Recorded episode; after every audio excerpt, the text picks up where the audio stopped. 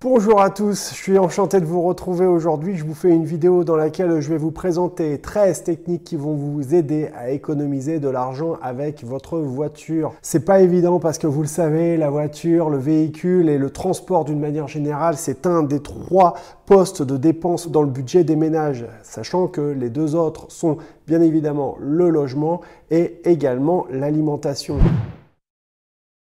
Malheureusement, votre voiture, c'est un passif. C'est-à-dire que quand vous achetez une voiture, elle va perdre de sa valeur dans le temps. Elle va pas prendre de valeur, sauf cas exceptionnel pour les véhicules de collection.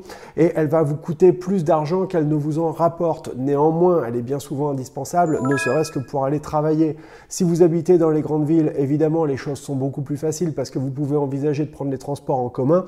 Néanmoins, si vous êtes en province ou à la campagne, là, vous le savez, il n'y a pas le choix. Si on n'a pas de bagnole, on est mort. D'ailleurs, la première chose pour tous les jeunes, dès qu'on a 18 ans, c'est absolument, absolument d'urgence arriver à passer le permis de conduire pour être autonome. Prenez un véhicule qui soit adapté à vos besoins. Effectivement, si vous habitez en ville et que vous vous êtes amené à faire essentiellement des trajets urbains, effectivement, un petit véhicule va être complètement adapté à votre besoin. Au contraire, si vous êtes une famille avec 5 personnes, là, il n'y a pas d'erreur. Le monospace, c'est quelque chose qui s'impose et qui va devenir une évidence. Numéro 2, acheter un véhicule qui soit populaire. C'est jamais évident d'arriver à trouver quel véhicule on va acheter. Pour ça, il y a une technique qui est extrêmement simple. Vous allez voir votre meilleur ami Google et vous lui demandez, cher Google, quels sont les 5 véhicules les plus vendus l'année dernière en France. Vous êtes à peu près certain de ne pas avoir de problème à la revente puisque c'est des véhicules qui seront encore populaires, qui seront encore très vendus. Par ailleurs, vous êtes également certain que vous n'aurez pas de problème pour arriver à trouver des pièces pour la maintenance parce que comme les productions sont énormes. Ça veut dire que les pièces, vous allez en trouver partout pour des faibles coûts.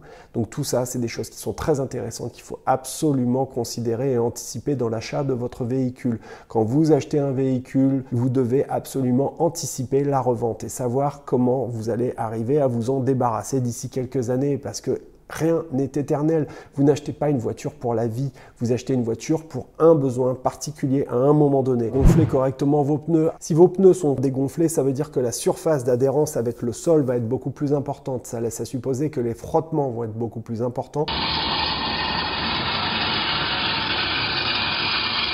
votre voiture va demander plus d'énergie, plus d'essence pour arriver à se déplacer. Si au contraire vous avez un pneu qui est correctement gonflé et qui respecte les indications qui sont notées à l'intérieur de la porte de votre véhicule, les portes avant, vous savez, il y a des stickers avec des indications, à ce moment-là, votre pneu va avoir une surface de contact avec le sol qui va être moindre, les rainures à l'intérieur du pneu vont être beaucoup plus ouvertes. Et donc ça va permettre notamment de chasser l'eau. Quand il va y avoir de la pluie, l'eau va mieux s'évacuer. Si vous êtes motard, ce qui est également mon cas, c'est quelque chose qui est hyper important. Ne roulez jamais avec des pneus dégonflés parce que c'est dangereux, parce que votre pneu va perdre de son adhérence. Le bon gonflage des pneus, ça se fait à froid parce que si vous le faites à chaud, après avoir fait 500 km sur l'autoroute, l'air à l'intérieur des pneus est chaud et comme il est chaud, il est dilaté. Donc vous auriez une indication qui sera fausse. Un gonflage de pneus se fait toujours à froid. Pour faire des économies avec votre voiture, vous devriez vraiment penser à rouler léger. Vous n'êtes pas un escargot, vous n'avez pas besoin de vous balader avec toute votre maison et toutes vos cochonneries parce que ça prend du poids, ça prend de la place, vous n'en avez pas besoin. Et du poids en plus, c'est carburant en plus, consommation en plus, c'est de l'argent dépensé en plus. Numéro 5, préférez les petits garagistes aux grands garages. Les grandes enseignes pratiquent des prix qui sont complètement délirants. Je l'ai expérimenté par moi-même, je me souviens encore de ma pauvre Dacia Sandero sur laquelle il avait fallu changer une courroie de distri et puis euh, il m'avait refait la bobine alors qu'il n'y avait même pas besoin. Et ben résultat des courses, je m'en suis tiré à 1350 euros. Voilà, ça je m'en souviendrai toute ma vie. C'était une énorme bêtise que j'ai faite d'amener mon véhicule au grand garage, sachant que la voiture je l'avais payée 4000 euros. Donc euh, ça fait euh, plus qu'un quart du prix de la voiture dépensée pour simplement euh, une maintenance qui n'a rien d'exceptionnel. Donc voilà, vous ne faites pas avoir, ne faites pas ça. Vous devriez peut-être plutôt aller dans les petits garagistes parce que ben, en général ils pratiquent des prix qui sont beaucoup plus honnêtes. Bon, laissez-moi un commentaire, ça m'intéresse. Mais aussi faites vos maintenance vous-même. Vous savez, il y a tout un tas de petites opérations d'entretien de la voiture que vous êtes capable de faire par vous-même. Faire une vidange, changer des plaquettes de frein, tout ça, c'est des choses qui sont pas ultra compliquées. Vous pouvez assez facilement trouver des tutoriels sur Internet et comme ça, vous allez arriver à vous passer du garagiste. Tout ce qui permet de les chanter, c'est des économies qui sont réalisées parce que vous le savez, c'est pas ce qui coûte le plus cher euh, les, les pièces. En vérité, ce qui coûte très cher quand ils nous facturent, c'est la main d'œuvre. Donc si vous pouvez faire la main d'œuvre par vous-même ou avec un copain, un tonton, il y a également les garages associatifs qui peuvent être des bonnes options pour arriver à faire l'entretien de votre véhicule par vous-même.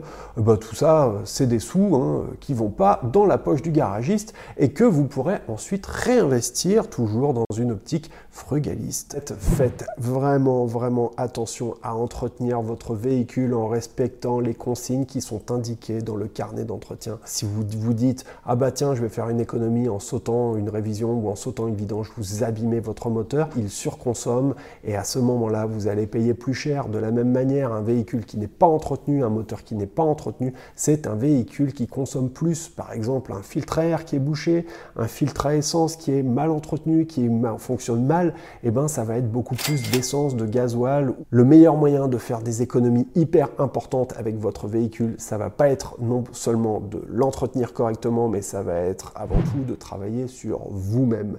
Eh bien oui, parce que la manière dont vous conduisez a un impact énorme sur votre consommation. Quand vous arrivez au feu, ça sert à rien de continuer à accélérer. Vous pouvez simplement laisser mourir la voiture. Elle va aller simplement avec son élan jusqu'au feu rouge. Puisqu'il est rouge, ça sert à rien de bombarder parce que si vous accélérez, non seulement vous appelez du carburant et en plus vous allez devoir freiner. Ça sert à rien de faire le bourrin sur votre voiture. Vous allez juste tout déglinguer et ça va rien vous apporter de plus. Personnellement, j'ai complètement réappris à conduire au moment où j'ai passé le permis poids lourd. Bah oui, parce que forcément, avec un poids lourd, euh, c'est complètement décuplé les masses. Donc, si vous n'avez pas une conduite qui est vraiment économique et si vous ne savez pas vraiment anticiper les événements qui se produisent sur la route et dans votre environnement, non seulement vous êtes hyper dangereux parce que c'est comme un éléphant dans un magasin de porcelaine, mais en plus, la consommation, les écarts de consommation de carburant sont énormissimes. Dernière chose, si vous avez une conduite qui est vraiment nerveuse ou sportive, vous allez abîmer beaucoup plus vite les organes de la voiture. et donc vous allez devoir faire des entretiens qui sont beaucoup plus importants et beaucoup plus rapides. Alors qu'au contraire, si vous conduisez calmement, cool et que vous avez une vitesse qui est adaptée, à ce moment-là, en respectant simplement les consignes qui sont indiquées dans le carnet d'entretien, vous devriez arriver à pouvoir emmener votre véhicule loin et le revendre dans des conditions qui sont tout à fait correctes. Conseil numéro 8 pensez à faire du covoiturage. Ça semble évident quasiment aujourd'hui, hein, dès qu'on fait des grands trajets, dès que vous devez aller voir la famille ou même partir en vacances, une petite annonce sur Blablacar, ça prend 5 minutes et ça vous permet de prendre un passager. Le principe, je rappelle, vous passez l'annonce, une personne vient euh, et valide l'annonce pour rentrer dans votre voiture, vous allez simplement déposer les personnes d'un point A à un point B et vous récupérez une petite rémunération de la part du site internet Blablacar. Ça va vous permettre d'avoir une espèce de participation aux frais de transport. Conseil numéro 10, achetez vos pièces directement sur les boutiques en ligne. Ben oui, maintenant il y a des boutiques comme Oscaro, comme euh, Auto24, etc. qui permettent d'acheter des pièces pour un prix modique. À ce moment-là, si vous savez les monter ou si vous arrivez à trouver les conseils de montage, eh ben, ça va vous permettre de faire des économies drastiques hein, parce que vous allez éviter d'avoir le garagiste qui va marger le prix des pièces. Conseil numéro 11, mettez des publicités sur votre voiture. Effectivement, ça peut être un moyen très malin d'arriver à gagner de l'argent. Vous avez des annonceurs et ben, ils vous donnent des stickers qui sont posés sur la voiture et vous n'avez plus qu'à la conduire et vous recevez régulièrement une petite somme d'argent. Attention, c'est pas quelque chose que vous allez pouvoir réaliser avec tous les véhicules ni n'importe où. D'une part, ça va dépendre de l'originalité de votre véhicule. C'est sûr que si vous avez une voiture qui est extrêmement commune, elle va moins attirer le regard que si vous avez une Ferrari, un Hummer ou même une Tesla par exemple. Également, autre chose qui sera pris en compte, c'est le type de trajet que vous faites. Si vous circulez beaucoup en ville et que vous faites des trajets intra-urbains, vous risquez de croiser beaucoup d'autres voitures et à ce moment-là, votre taux de visibilité va augmenter. À ce moment-là, vous aurez beaucoup moins de difficultés à trouver un annonceur qui est prêt à mettre des publicités sur votre voiture. Donc, si vous avez un véhicule très original et que vous habitez en ville, pourquoi pas? Si en revanche vous habitez à la campagne et que votre véhicule n'a rien d'original, oubliez, ça n'est pas pour vous. Conseil numéro 12, louez votre voiture. Aujourd'hui, il y a des tas de sites d'autopartage qui vous permettent de louer votre voiture lorsque vous ne vous en servez pas. Ça pourrait même être un très bon moyen d'arriver à gagner de l'argent. Je vous avais déjà raconté l'histoire d'une amie qui avait un véhicule utilitaire. Vous savez, ces véhicules avec deux places à l'avant et à l'arrière, c'était juste un espace vide qui permet de stocker du matériel pour les entreprises.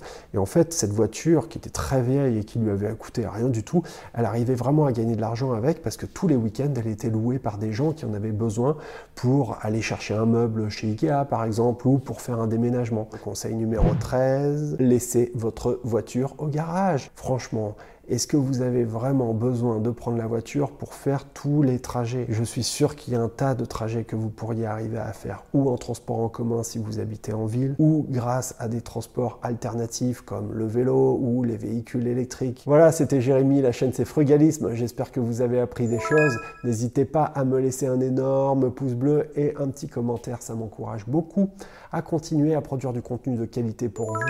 Enfin, je vous remercie d'être de plus en plus nombreux à regarder cette chaîne et à y souscrire. Vraiment, ça me fait chaud au cœur. Je vous dis merci, à très bientôt. Ciao.